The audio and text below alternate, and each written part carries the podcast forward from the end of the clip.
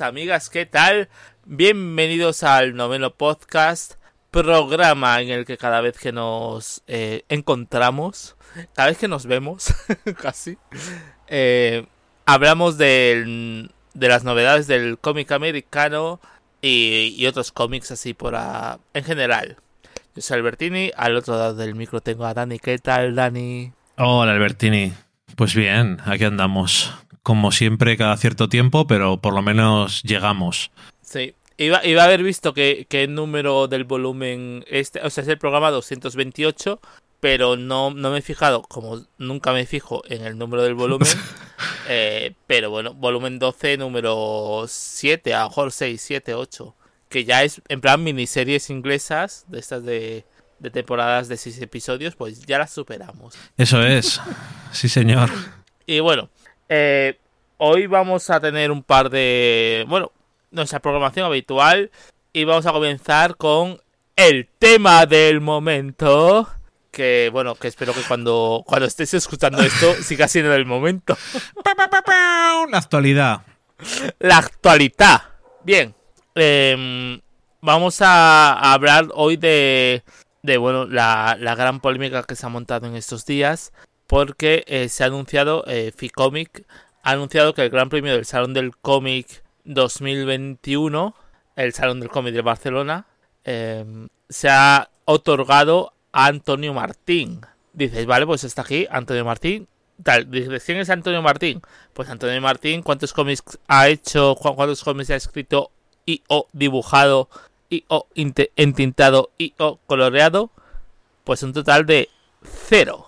Entonces, claro, mm, lógicamente los autores de, cómics se han puesto un poco en pie de guerra, en plan, ¿qué, qué, huevos es esto?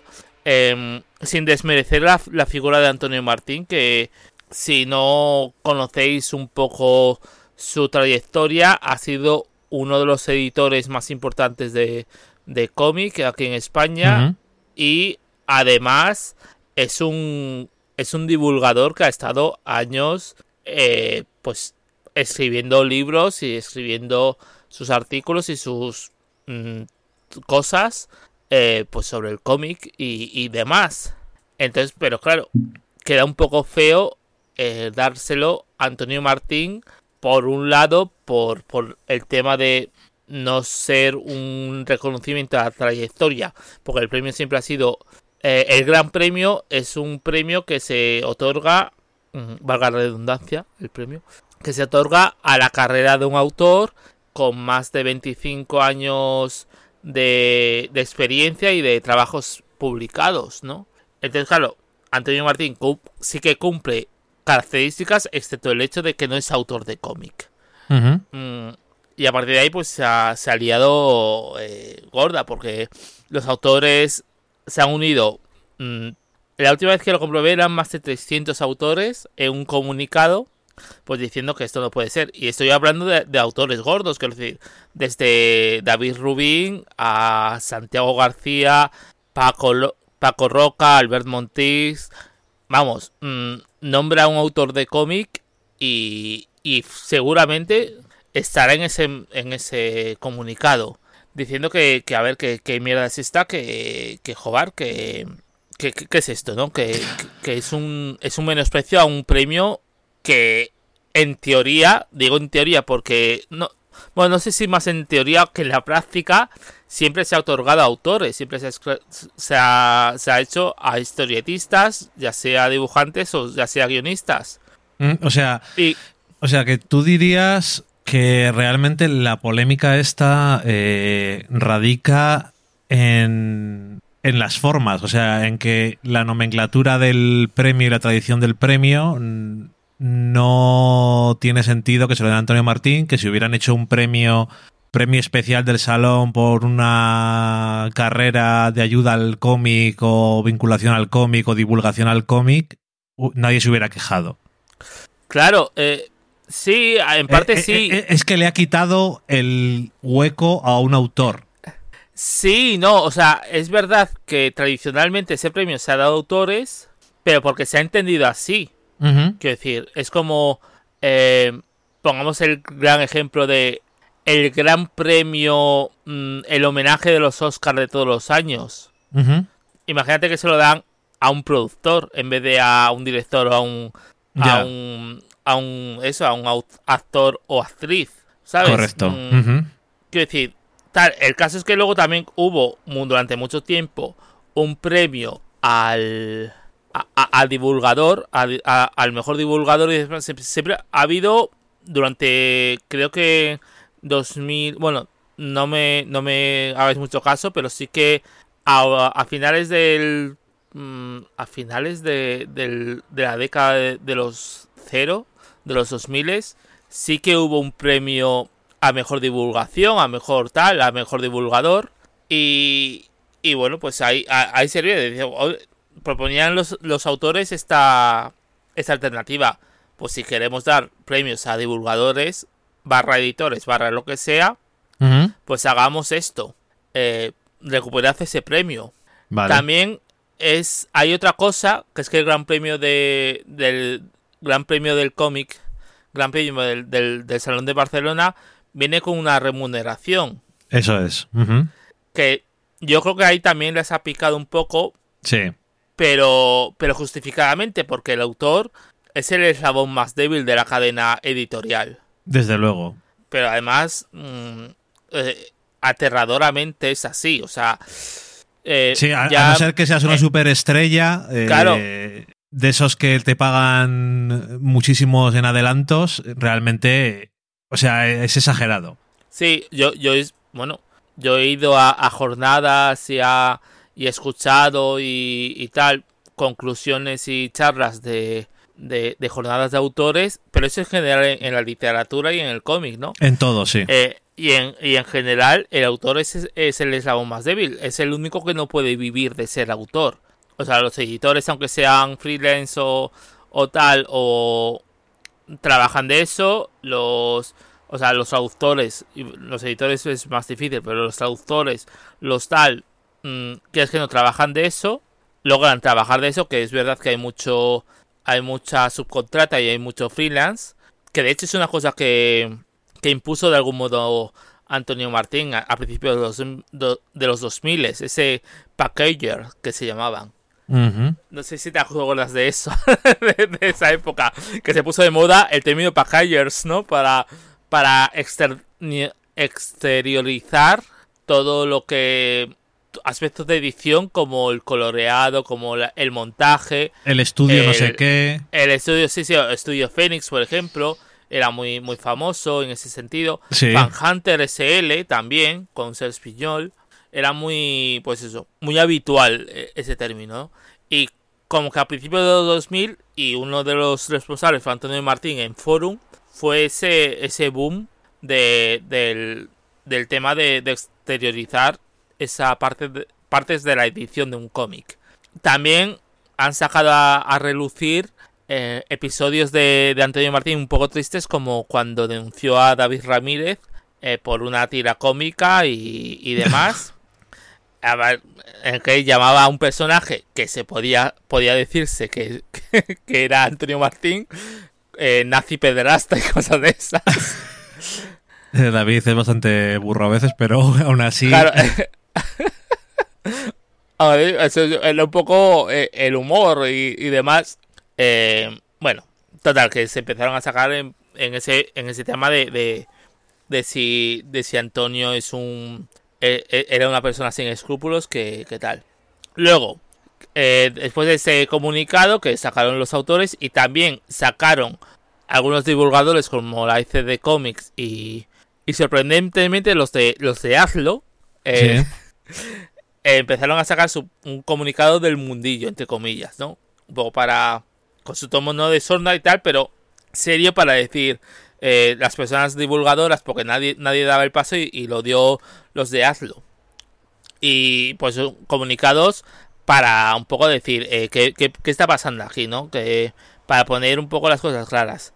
Luego eh, hay cosas rarunas y demás porque Ficomic luego echa balones fuera diciendo eso que te he dicho, ¿no? En plan, confiamos en el jurado, el jurado no ha incumplido las bases de tal desde Sala de Peligro mm, hablaban de que el nombre de Antonio Martín como que se les coló al jurado en plan, eh, poned este, un poco así, mm, vaya, vaya, vaya, a la hora de deliberar este, este tema. Em, como que hay un poco, yo creo que Ficomic como que quiso eh, promover eso, ¿no? Y luego asociaciones como la, la asociación, no, asociación no, de Carla Berrocal, que fue expresidenta de la Asociación de Profesionales de la Ilustración de Madrid, hablando de si el comunicado de los autores es machista y bla bla bla, y que lo más importante no importa tanto que se lo den a un, a un editor, sino que los editores se, se tienen que preocupar porque los editores y demás no les den, eh, no, no, escatimen en royalties. Mm. Que es como que una respuesta muy de, de lanzar balones fuera, ¿no? Es muy... No sé, me, me, recordaba mucho a primero de política, ¿no? Sí, pero, pero mira distraer, Sí, sí, de distraer la atención sobre, sobre el tema. Y en plan, a ver, mmm, está claro que, que, que, los royalties es un tema muy preocupante también para los autores. Sí. Pero, quiero decir, pero, ¿no? O sea, que, a ver, los premios es verdad que son un poco chorrada en el fondo. Siempre pero lo dan sido. cierto pero dan cierto prestigio dan cierto mmm, valor al, al, currículum bueno Albertini tú esto lo sabes por las cosas de por ejemplo de los globos de oro Hombre, efectivamente. O sea, oro eh, que, por muchos, muchos palos y mucho tal, pero siguen diciendo y sigo oyendo presentar a la gente, aún hoy en día sigo oyendo a la gente presentar como Golden Globe Winner. Efectivamente, y, y, y eso queda en el cartel y ala, a tope con eso. Han ganado algo, sea lo que sea. Ha ganado. Uh -huh. Ha ganado algo y, y, ha ganado, pues eso, todo lo que todo lo que se pueda, tal. Oye, por cierto, que hablaba hablabas de lo de Hazlo, que han puesto que el libro de Antonio Martín, el de Desde la penumbra, que edita va a editar Dolmen en breve, eh, cuando nos lo dieron a las librerías eh, para pedirlo, valía 19.95 y lo han subido a 21 euros. Dice, esperad, que hay novedades que con lo del premio su obra se ha revalorizado. Como con todo buen artista. para ponerlo ahí. sí, señor. Por supuesto. Y, y, y, con la banda de Gran Premio del Salón del Cómic. Te digo yo que, espérate. Hay las bandas, mm. Albertini. Claro, porque además, a ver, los de los de Aldo y tal son gente que, que llevan. Buah. Eh, bueno, la yo que tira, sé. La, la tira eh, trabajando y de profesionales. Eh, Sark, por ejemplo, es, es, es librero. Mm, digamos, llevan toda la vida eh, metido en el tema del cómic y, y, a esos no, les, no se les escapan una. No, no, o sea, por una cosa o por otra, eh, Jonathan o MA o quien sea, si es que, no sé, yo los años, es que de hecho no me acuerdo porque estaba pensando cuándo fue la primera vez que leí Hazlo, pero se me ha olvidado, o sea, fue hace muchísimo tiempo. Sí, sí, sí, sí, sí, sí, sí. Ahí con, lo, con, los premios Picando, qué gracioso. Yo, yo, mira, las carcajadas que me he echado cuando los premios Picando, cada vez que salían las nominaciones. mira, eso no me lo paga. eso nadie. No, no, vamos, desde luego. Y bueno, pues tenemos ese, ese jaleo un poco que, que está en el mundo de, del cómic, el mundillo, como, como Mundillo, decir, ¿no? eso es. El mundillo. Eh, la verdad es que eh, sí que es verdad que que a ver, sin quitarle mérito a Antonio Martín y, y demás, aun, aun, sabiendo su historial, aun conociendo su historial, eh, a ver, es verdad que, que joder, yo creo que, que el Gran Premio del Salón debería ir a un, a un, a un autor. Si le querían homenajear había otra forma, eso seguro. Claro, ya, es que... Y, y, y, hablando de, de, de Ficomic, que es la bueno ahora que está Ficomic y Comic Barcelona que es una cosa como mm. rara de Ficomic es como la asociación y Comic Barcelona lo que lleva el tema de salones y demás esto, y eventos. Eh, esto suena a cosas de hacienda eh claro son cosas sí sí no sé como que hay una cosa ahí hay tal de, de organizaciones y demás pero a ver se puede hacer y, y, esto es una cosa un poco, a ver, me preocupa un poco en, ese sentido de, de ver que, que, los autores que, lo que he dicho antes, ¿no? Que siempre han sido la, el eslabón débil, em, sean cada vez más débiles, ¿no? Porque no se no, no, no hay reconocimiento, ¿no? Uh no sé. Es una cosa. Es una cosa importante, ¿no? El, el poder reconocer. Pero bueno. Que, seguramente a ver si toman nota eh, para, para otros años y, y, demás, porque parece que para este no, no van a subsanar esto. ¿no? no, desde luego que no, y además parece que yo por los comunicados y todo eso que decías tú antes, es que yo veo que no tienen ningún tipo de interés en, dar razonamientos buenos e intentar explicarse, sino mira, esto, esto son cosas vuestras y yo no tengo ganas... El año que viene eso se ha olvidado. Efectivamente. O sea, básicamente es eso. Pero que a ver, no, no solo han firmado, luego, luego lo piensas, es que no solo han firmado autores de cómic, Luego eh, el del mundillo lo han firmado editores actuales. Mm, vale. O sea, lo han firmado Julián Clemente, creo que está ahí. Eh, el de. Creo que el de. Ah, el de Fandogamia también está. Quiero decir, que se ha movido también en, en terreno. Eh, entre los editores también han dicho, mm, no os flipéis. No, no, sí. Si es que lo que lo que sería raro es que los editores actuales dijeran, no, sí, yo creo que esto está bien, nos merecemos todos los premios. nos merecemos premios. que esto es lo de nadie está diciendo, poniendo en duda las aportaciones de un editor, porque es un trabajo muy complicado, igual que lo de ser productor de una película que decías antes. Mm. Pero esto son cosas para premiar autores. El artista, llámalo como lo quieras llamar, pero es una cosa distinta. O sea, si quieres de verdad, pon otro premio que, tenga sentido de dónde viene y, a dónde va y que no sea tan fácil malinterpretarlo, entre comillas, lo de malinterpretar, porque, bueno.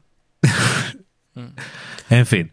Bueno, conviene aclarar que el premio, el premio Oscar a mejor película es para los productores.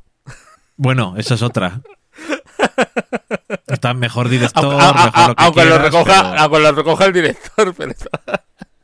El premio de mejor película es para el productor, pero claro, también, bueno, es que no sé, iba, eh, iba a dar algún tipo de, explicación porque también piden premios los otros, pero yo qué sé.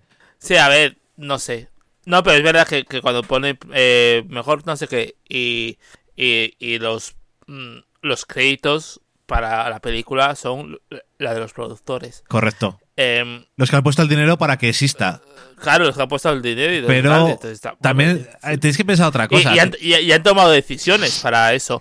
Igual que, que la serie Los Emmy, aunque los Emmy sí que es verdad que tiene más sentido el premio porque los, mm, los guionistas son productores ejecutivos de la... De todas formas, también es diferente en el sentido de que eh, los editores, no todo, o sea, no en general, sino, o sea, no en todos los casos, pero en muchos casos algunos de los editores están editando obras que no son originales. Claro. O sea, no son el Julián Clemente su cuando publican eh, la, la, nueva el nuevo número de Patrulla X no ha sido él el que lo ha editado, sino ha editado la edición española. Claro, claro. Entonces, es, también es un trabajo diferente, que no digo que tampoco le falte valor, obviamente, porque también son los que dicen qué es lo que hay que hacer y qué es lo que no hay que hacer, eh, qué es lo que hay que editar y qué es lo que no hay que editar, y otras muchas cosas, pero... y en casos como, como, precisamente, ahora que has sacado el tema, Marvel Company y Julián Clemente, Julián Clemente puede decir X, pero por encima de él. Bueno, esa es otra. Ya no es que, ya no, es que esté. Eh, creo que es Virtutia, Virtutia eh, sino todo el entramado de, de Panini Europa. Hombre, pues por ejemplo, los precios. Tú le preguntan a Clemente por los precios y, ¿qué va a decir? Oh. pues mira, oye Julián, ¿por qué ha subido tanto la grapa a unos precios completamente absurdos. ¿Es porque Panini quiere dejar de hacer grapas también en España y lo quiere justificar de alguna forma? No sé de qué me habláis.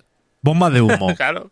Sí, Claro, sí, y- es normal. Ya veis, veis que es un poco bomba de humo, pero lo que tú dices es normal, quiero decir. Que es que, ¿qué va a pues, hacer? ¿Me voy a meterme con mis jefes? Pues no. El señor Panini es un gilipichis. Ay, señor Panini. Señor Panini al horno. En fin, yo creo que dejamos las polémicas, ¿no? Que somos gente Sí, vamos a dejar las eh, polémicas. de poca polémica nosotros. No, nosotros ya como. como. como grandes premios del. Iba a decir grandes premios, no, no nos hemos llevado ningún gran premio, pero alguno. algún tercer premio sí. Bueno, nos hemos llevado premios y eso. Nos hemos llevado algún premio, Albertini, y eso te dice todo lo importante que son los premios. Efectivamente. El noveno podcast, el podcast de cómic más premiado. Eh, bueno, espera, no lo busques. No lo busques. A ver si la verdad. Igual no le han dado ningún premio a ningún podcast de cómic, ¿eh? Hostia, pues Es si, podemos temo, poner eso, eso es lo que hay que hacer. Es marketing puro. ya verás, lo voy a Es documentar. el podcast de cómic más antiguo de España y el Bueno, podcast. esa, esa, esa es el cuarto muro, creo. Bueno, pero pero lo, lo de lo de vale, el, el podcast el que hablan dos personas, porque el podcast de Pues- multipersonal. porque Peter García se pone a te hace el monólogo y no puede ser, eso no vale. No tiene que aguantar a nadie durante años. Es lo que Gra- Gracias, Dani. por- lo decía por ti, pero bueno. ya. Bueno, vale. Eh, Pero bueno, no le han dado pues, ningún el- premio. A nosotros nos han dado premios. Y, y el podcast más premiado. El podcast más premiado tenemos que mirarlo también. Bueno, mm, si no, ya tenemos título, aunque sea mentira. Me El gusta. podcast más premiado. Bueno, eh, vamos eh, quitando los premios que nos lo merecemos, por supuesto. eh, cuando, cuando, no sé, Evox haga premios o Podimo. bueno, eh, vamos a hablar de series, que esos sí que tienen premios. Bueno, las series que vamos a comentar no No, todavía de no. momento. Vamos a hablar de que mm, voy a hablar un poco de mm, Sweet Tooth. Vale. Luego vamos al, a- al importante, que es lo que estáis esperando, señores. Señores eh, lectores, señores leyentes. Pero primero vamos a hablar de Sweet Tooth, serie de Jim Mickle, basado en el cómic de Jeff Lemar. Mar. Lemar. Lemar, eh, el jugador baloncesto Lemar, bro. Madre mía. Le Mardon. Bueno, que eh, adap- bueno, que adapta es el co- que nos trae la historia de de Gus, eh, Gus, eh, alias Goloso, que es un joven cervatillo, bueno, cervatillo no, un híbrido entre chaval y ciervo, que nace en un momento en el que aparece un virus, eh, pues ya, ya, ya os imagináis, porque no es nada que no hayamos vivido, pandemia y demás, y lo que sí que no hemos vivido es que nazcan mm, bebés, mitad humanos, mitad animales. Y em, a partir de ahí, pues... Por ahora. Por ahora, de momento. Yo estaría atento a los próximos nacimientos. Eso es. Em, ¿Te imaginas? Pues yo tengo un par de amigas embarazadas. Concebi- bebés concebidos durante la pandemia. Uy, Dios. A ver qué pasa. Iba a decir, a ver, a ver, a ver, Dani, tú, tú y Valen, a ver cuándo. Cuando saques un, un cervatillo, Un cervatillo, eso es. Yo solo gatos. efectivamente. Y eh, bueno, pues eh, empieza un poco el tema apocalíptico y demás. eh, de gestionarlo peor que nuestra pandemia propia. Y aparte, como que se cree que estos eh, niños, estos bebés, pues son causantes eh, de, la, de la pandemia. Son causantes de todo este virus y todo demás. Bueno, total, que el pobre cervatillo nace, bueno, se cría en, las afueras, en las lindes de Yellowstone y ve que, que hay que emprender un viaje hacia, bueno, pierde a su padre y demás y, quiere emprender un viaje en busca de su madre, porque él tiene la sospecha de que sigue viva en algún lugar de Colorado. Y a partir de ahí, pues, eh, se va, se encuentra con un exjugador de fútbol americano que ha logrado sobrevivir todo este tiempo, ya veremos por qué, em, que está errante alrededor de los bosques, que no le hace gracia tener ahí a un chaval de 10 años con astas. Eh, y, y, bueno, se va viendo un poco el tema de, de esta pandemia, de, cómo se reacciona, de cómo todo. Eh, aparte de hay una trama, subtrama con un médico y, y su vida mmm, investigando investigando el virus este y, y como que se huele un poco que mmm, así como desde el principio tampoco es mucho spoiler que se puede usar a, a esos híbridos para descubrir la cura de, de esta enfermedad.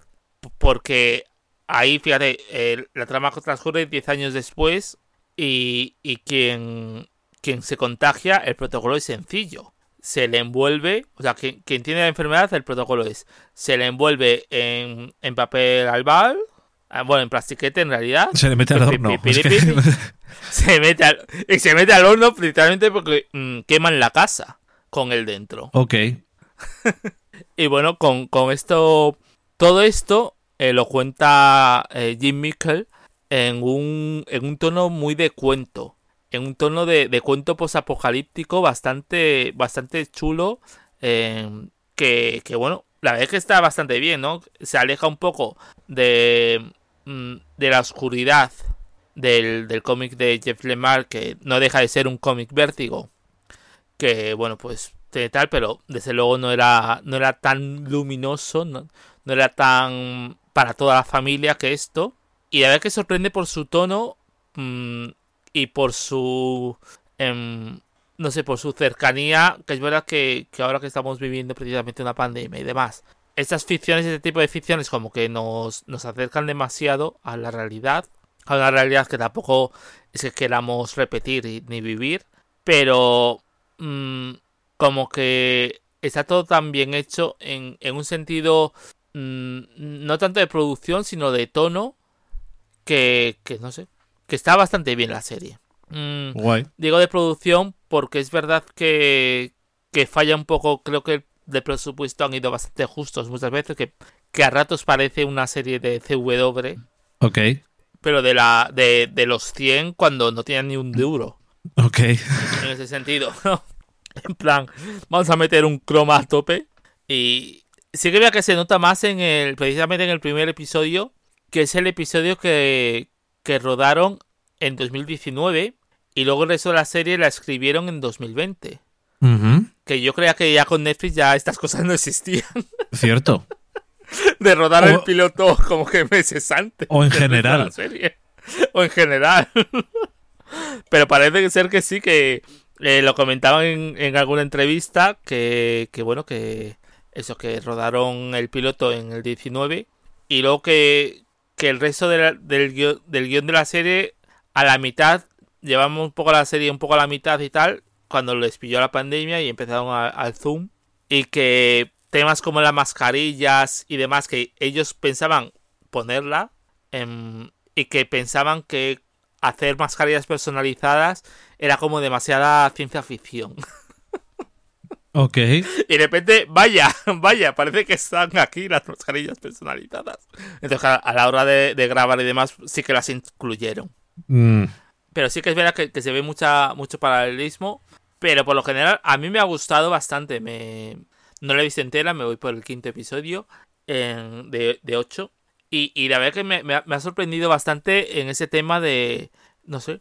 Es que este año mmm, las series de Netflix me han dado tan igual que de repente Tooth ha sido en plan, esto lo quiero para mí, ya. Y, y bueno, por lo general, muy, muy buena serie, la verdad, me, me, me ha gustado bastante.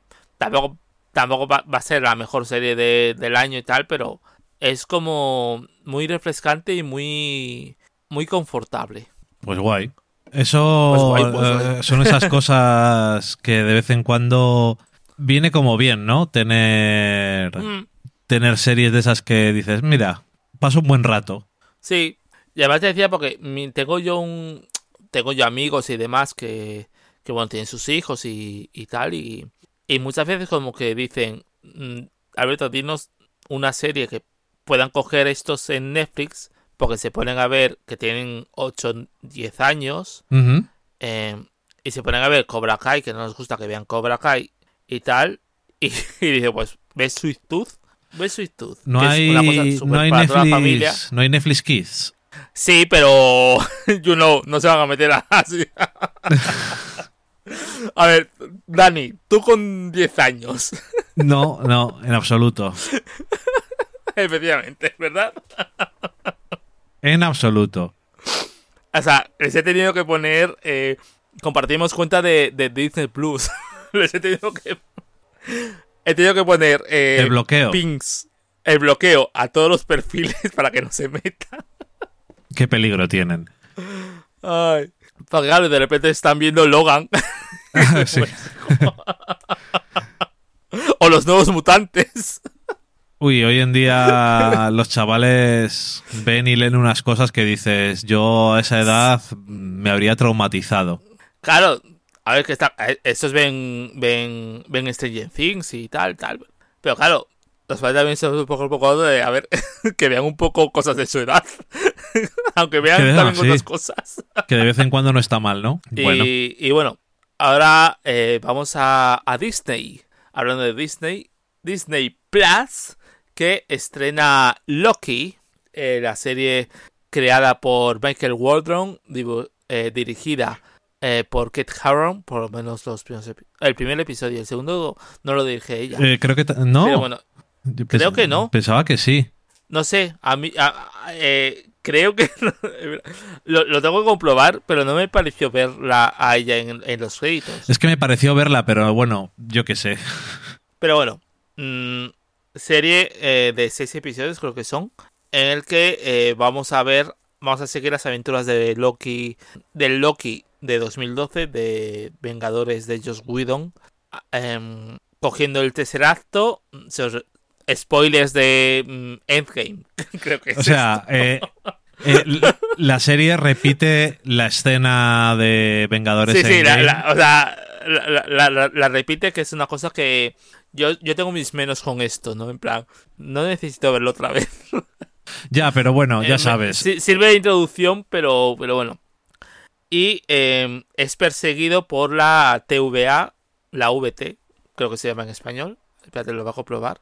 La Agencia de Variación Temporal, que es un es una institución creada por los guardianes por los guardianes del tiempo y que eh, salvaguarda la sagrada línea temporal. Es decir, cada vez que hay una variación temporal eh, del multiverso y puede crear una tierra paralela a partir de ahí, em, muchas tierras, algunas tierras paralelas no está mal, pero muchas pueden ser un poco lío.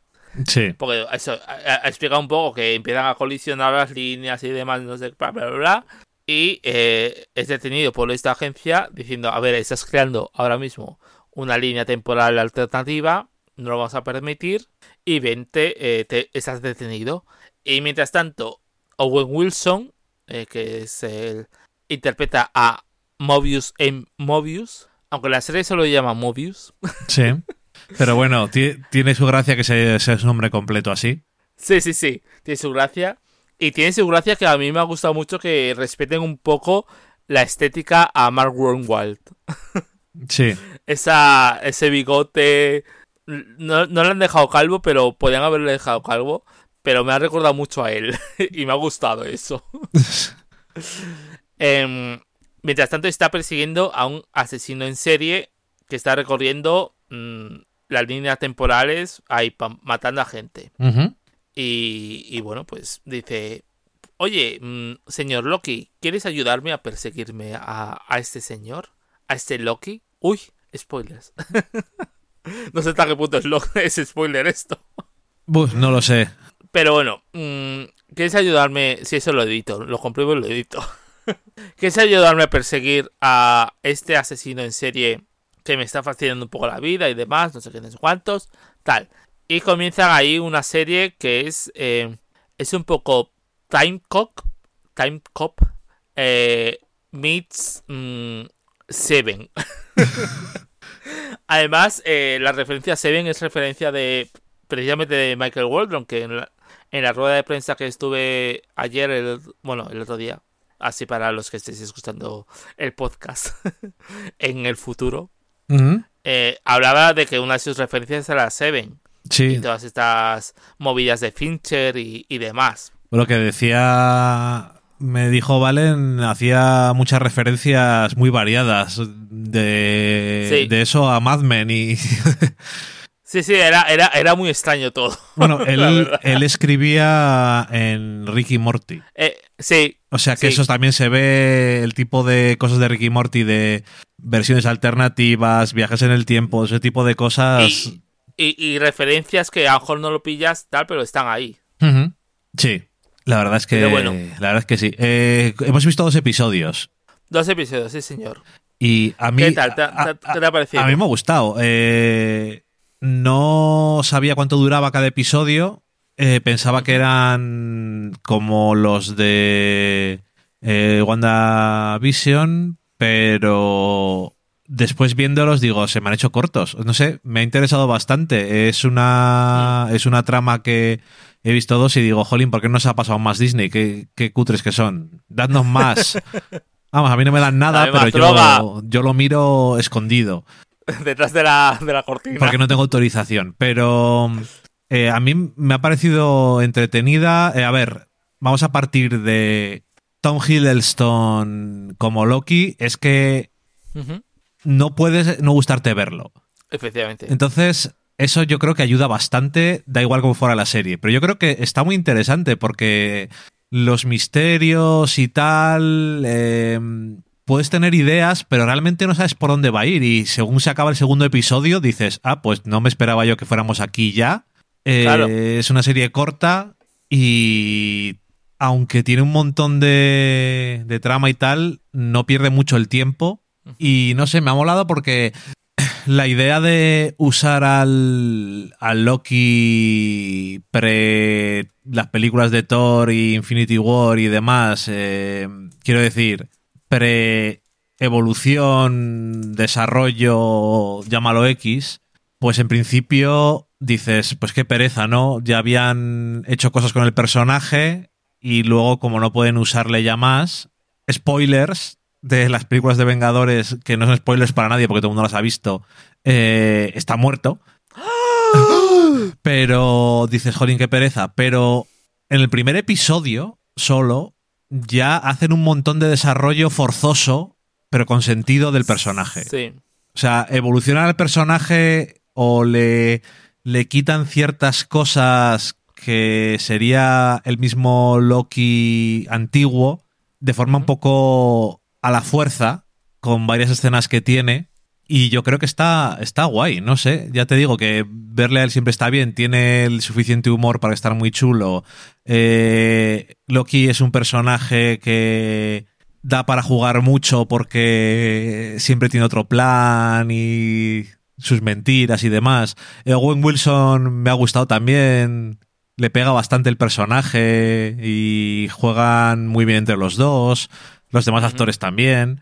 Eh, bueno, cuando se acabe ya hablaremos más de las otras cosas, para no decir spoilers y eso, pero no sé, todo lo que más o menos intenta hacer, por ahora me parece que lo hace bastante bien. Yo estoy, hmm. estoy bastante intrigado. Sí, a, mí también me pasa.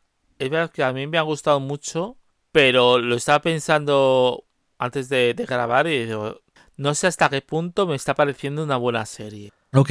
Mm, más que... Eh, mm, a ver, no porque tal, pero es en plan... Sí, me está gustando y tal, pero como que a nivel de guion creo que hay un... Bueno, tú lo has dicho, un desarrollo forzoso del personaje que será un poco a través de mucha sobreexposición, ¿no? Y, y como que el que ha tenido...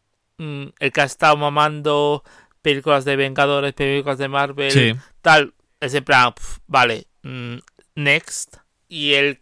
Pero creo que no sé hasta qué punto van a funcionar mm, en personas que, vengan por primera vez.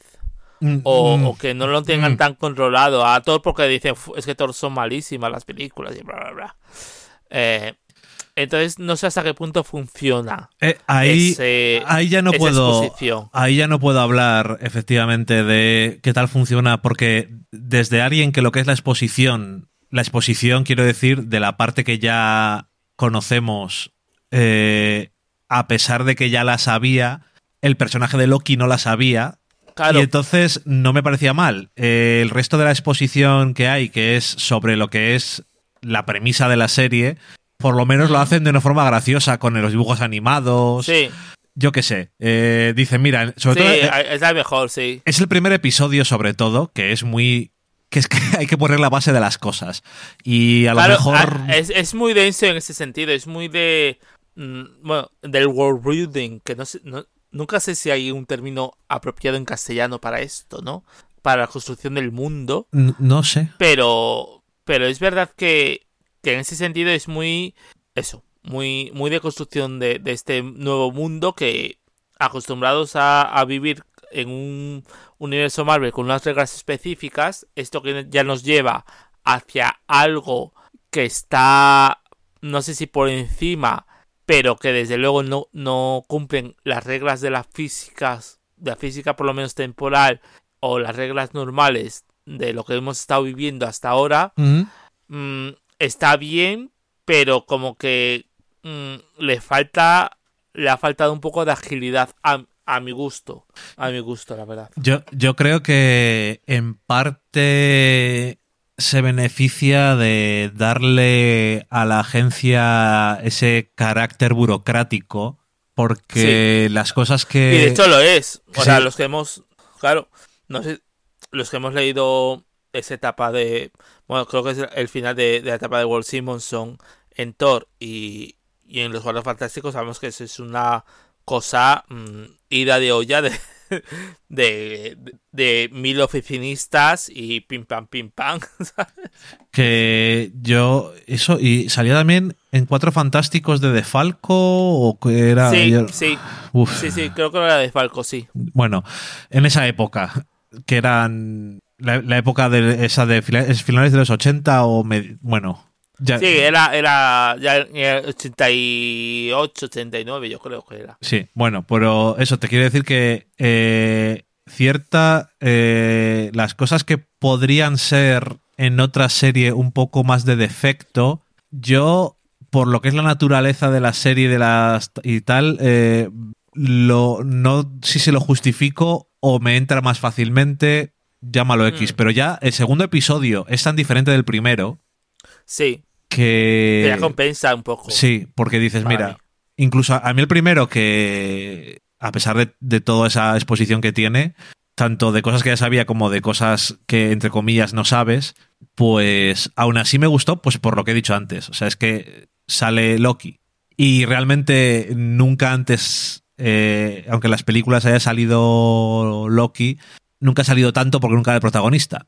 Entonces, eh, es un personaje que disfruto mucho de él y, de Tom Hiddleston en todo lo que hace. Entonces, es como que con un poco de azúcar, la píldora que os dan pasará mejor.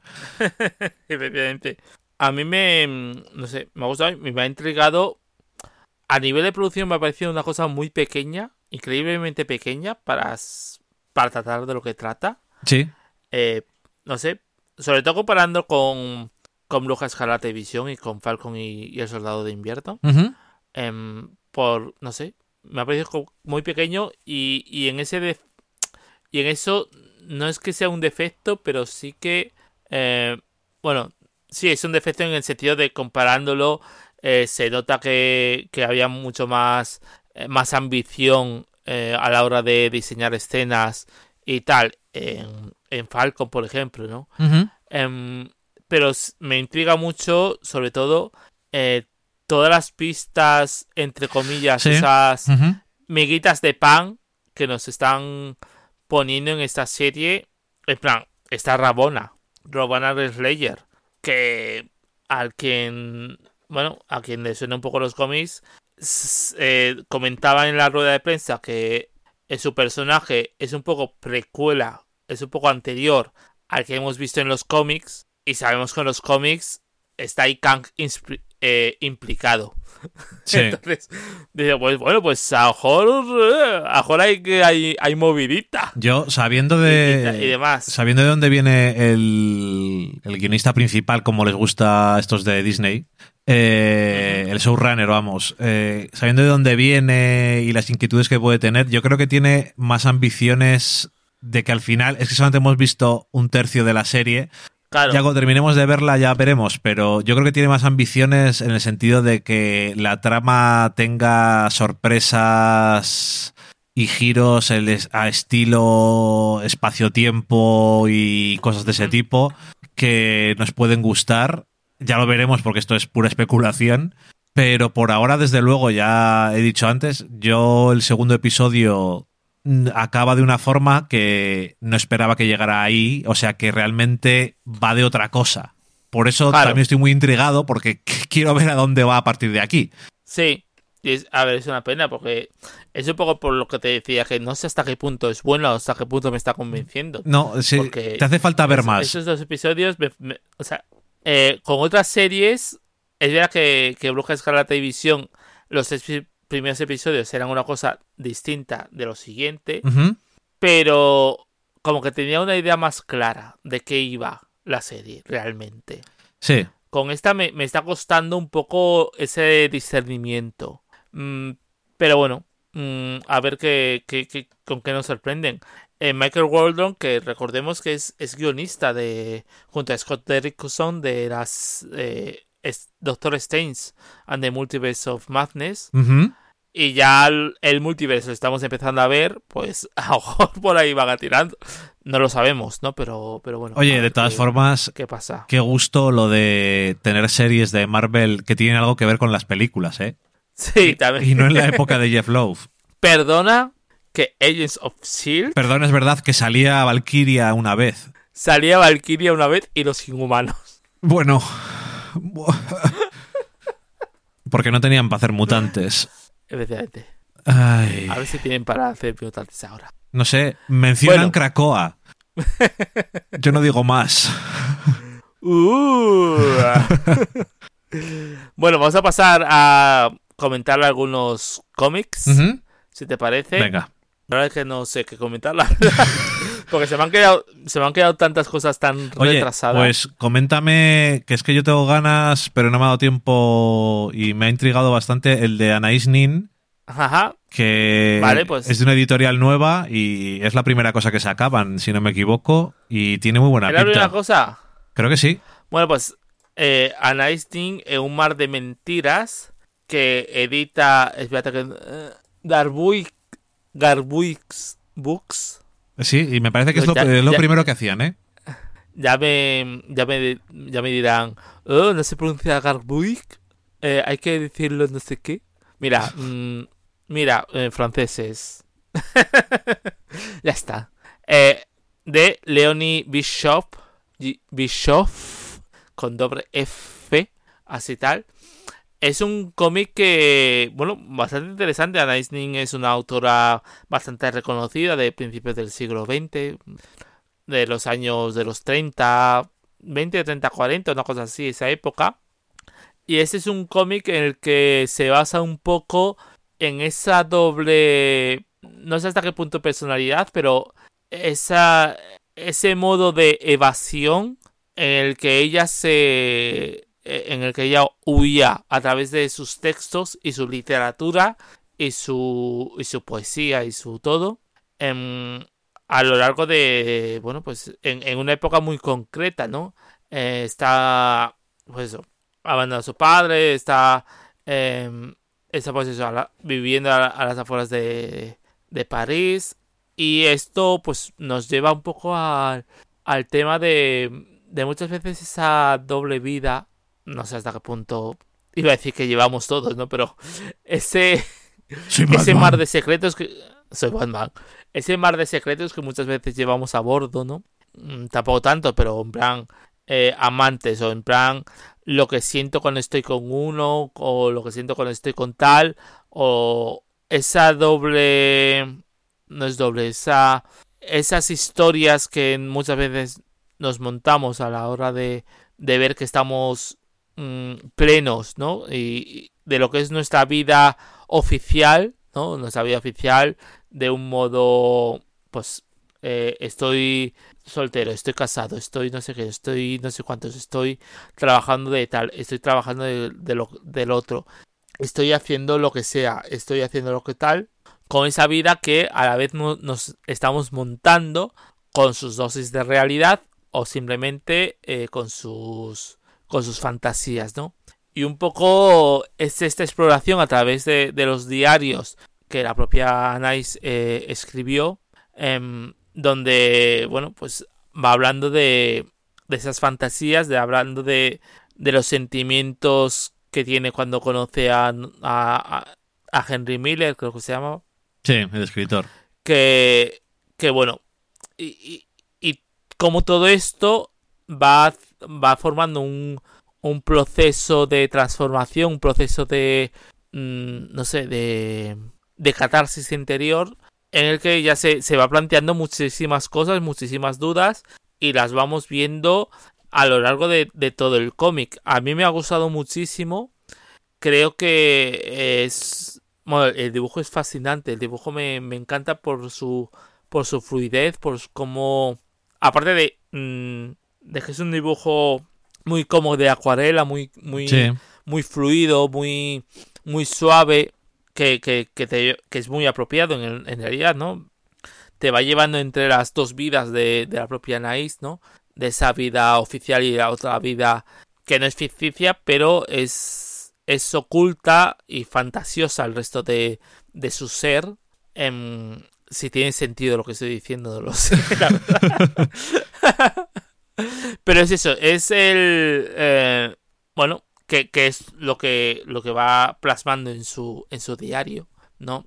Y, y que hay que tenerlo en ese, como, como toda cosa escrita y como toda cosa eh, que no sea real, ¿no? Hay que tomarlo con, con ciertas pinzas, ¿no? Con cierto, con cierta distancia, con viéndolo más como eh, la, la proyección que tiene ella misma sobre, sobre su vida, ¿no? Y, creo que esta dualidad eh, que explora el cómic de, de, Bischoff, pues está, está curiosa, está muy bien, la verdad. A mí me ha parecido, bueno, lo he metido directamente en, en un top de, de, los mejores cómics que, que se han publicado este año aquí en España. Y porque, no sé, a mí me, me ha flipado bastante. Le dieron premio del público en Angulem este año, me parece. Y es que ese, yo lo, lo traje a la librería y la verdad es que me llamó la atención bastante. Y el dibujo, sobre todo, que es lo primero, obviamente. Y me pareció como muy, muy chulo. Y, y nada, oye, digo, quería saber a ver qué te había parecido. A ver si, si me lo leo. Yo te voy a comentar. Yo te voy a comentar otro cómic bastante así un poco indie, es Mono de Trapo, que en inglés era Sock Monkey, que es obra de Tony Millionaire y que aquí ha publicado en España en un tomo recopilatorio Barrett, otra editorial pequeña, y es un cómic súper raro porque es la recopilación de diferentes aventuras de un mono de trapo y su amigo también de trapo que es un cuervo el señor Cuervo, que sus ojos son eh, unos botones, y viven en una mansión, son dos juguetes de una niña, y viven en una mansión, pues yo que sé, como a principios del 20 o finales del 19, no estoy seguro. Y a mí me ha encantado, sobre todo me ha encantado la parte, eh, los cómics originales que el dibujo en blanco y negro y el detalle que tienen es una, una barbaridad. Son historias eh, cortas, pero que se van encadenando y son aventuras súper absurdas que tienen estos dos y los estropicios que van montando y luego pues acaban teniendo aventuras muy raras como acabando en un barco y cosas así y en una isla desierta y todo esto dices ¿qué, qué, está pasando estos animales estos seres de trapo y luego recopila también otra otros cómics que hizo el autor con los personajes más adelante y algunas de las miniseries eran un poco más mm, normales una de ellas está coloreada y no sé por qué pero me gusta menos coloreado eh, la primera mitad o así del tomo es una, obra de arte y es una cosa como muy poco conocida, pero está genial. Eh, es un tomo bastante gordo, no sé si vale 35 o 40 euros, pero oh, la edición es muy bonita y, y la verdad es que merece la pena echarle un ojo primero porque es una cosa muy concreta. La traducción es bastante curiosa. Yo creo que han captado así bastante bien porque hablan eso con de forma como muy antigua también y no sé, tiene eh, son páginas como páginas casi las historias cómicas, como si fuera una tira cómica un poco extendida, pero con un sabor muy especial. No sé cómo explicarlo mejor porque es bastante raro, pero no lo conocía de nada y la verdad es que me ha parecido muy guay. Eh, en teoría se supone que es una un cómic, eh, bueno, lo publicó, me parece que era a finales de los 90 y hasta mediados de los 2000, y lo publicó en Dark Horse. Y se supone que es un poco así para todas las edades, pero yo lo veo como muy para adultos, no por el contenido, sino porque es como muy el tipo de, tono que tiene y eso lo veo como más para, para gente ya un poco que estemos más viejunos. Eh, si lo veis por ahí, echadle un ojo porque es una cosa muy rara, pero que está guay. Bueno, pues lo apunto porque la verdad es que me ha llamado la atención. Es, una cosa eh, rara y que no, creo que conozca mucha gente, pero oye, que por lo menos ahora que hay tantas editoriales que editan cómics, igual alguno podría argumentar que demasiadas. eh, Editado por Antonio Martín. pues está bien que por lo menos nos llegan cosas que no nos hubieran llegado nunca. Hmm básicamente. Y está genial. Y por cierto, decir que eh, yo estoy leyendo eh, One Piece a cada semana, cuando toca cada semana, eh, al día, estoy al día, vamos por el, por el, vamos por el 1015, el episodio 1015 del manga, y yo no sé cómo leches, porque es que en la mayoría de los mangas que son tan largos, al final acaban haciendo bastante basura a los autores, pues porque están cansados. Los que trabajan, sobre todo en la Sonen Jump, que tienen que publicar semanalmente, se acaban hasta los huevos. Y, cuando no mueren como el de Bueno, pero es que ese ni siquiera tiene esa excusa porque no, no trabajaba. Que no lo hemos comentado. No, no lo hemos comentado. Bueno, sí, Rip, eh, el autor de Berserk, que él trabajaba en la Sonen Monthly, o sea, en la que publicaba al mes, y ni siquiera, ni siquiera publicaba todos los meses. Vago. Pero en su caso además era exageradísimo porque el dibujo, lo comparas, aquí en España lo podéis ver, lo está publicando Panini desde que cerró Glenat y ha publicado Maximum Berserk en tomos así dobles. Ha publicado 20 tomos. Tú comparas el dibujo del primer tomo al último y es flipante. La diferencia de detalle y de todo. Eh, en parte dices, no me extraña que tardara tanto, y en parte dices, el jodido lo ha dejado ahí. Decía además todo el mundo que lee Berserk decía, mm, había, llegado lo había llegado ya a lo mejor, se estaba oliendo que estaba acabando. ¡Qué putada, joder!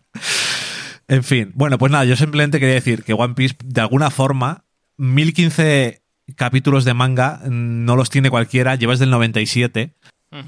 Y los últimos 15, 20 capítulos han sido geniales y está súper bien y yo no sé cómo de dónde saca la energía o la creatividad para seguir sorprendiendo con las cosas.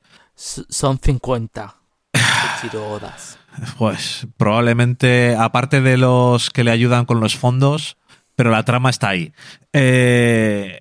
¿Quién decía, eh, ahora que me he acordado, creo que Pablo Ríos, arroba te veo bien, que dice que su teoría es esa, que que hay como que 50 hablaba concretamente de, Osamu Tezuka. Ah. Que había como que 20 Osamu Tezuka porque era imposible. Joder, Tezuka. Eh, ese, ese, ritmo de, Es que imposible.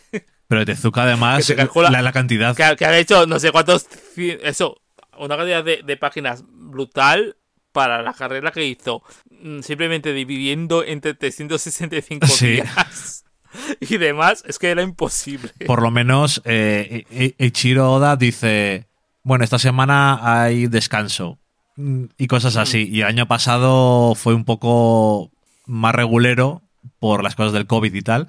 Pero en cualquier caso, una de las cosas que más pena me da siempre de, de One Piece es que es irrecomendable. O sea, hoy sí, One Piece me encanta y me encanta One Piece, pero no puedo recomendar ni el manga ni el anime. O sea, es que hay tantos episodios y tantos capítulos de manga que dices, nada, no te preocupes, solamente en España que vamos retrasados, van por el 94 me parece. 94 tomos, da igual que sean de los baratos. Ostras. Sí, sí, sí, es que es una, es una idea de olla. Y siempre da pena decir, mira, a mí me gusta mucho, pero es que yo entiendo que no quieras leer. Además, los dos o tres primeros tomos son como muy normalito. No son malos ni nada, pero tardan en arrancar lo mejor. Y dices, buah, si cuando llegues al episodio, al capítulo 300 del manga y es como, pero joder. es que es la hostia. O sea. Cuando llegues al, capítulo 250. Es que, claro, ahora eh, en otros mangas, pues dices, joder, 250 capítulos, tal. Pero es que vamos 1015, entonces. ni la cuarta parte. Es que tienes que, llevar al. ¿Qué sería en tomo? Al tomo 20. es que bueno, en fin. Pues eso, que a mí. Yo no, lo, no suelo hablar aquí de One Piece porque me da palo recomendarlo directamente. Mm. O sea, no todo el mundo primero se puede permitir si quiere comprarlo. Porque. Que gasten dinero. Pero aparte, bueno, en fin.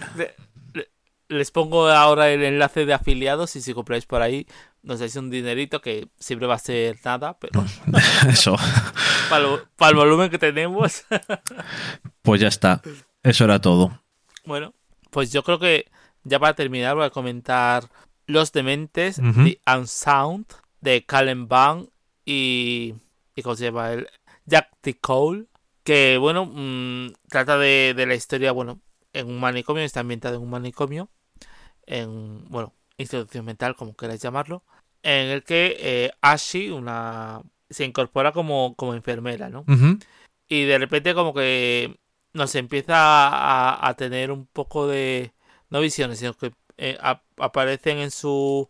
Mm, en el manicomio, en lo que está llegando y dice, ah, sí, mira, te presentamos, uy, vaya, una, una cuchilla.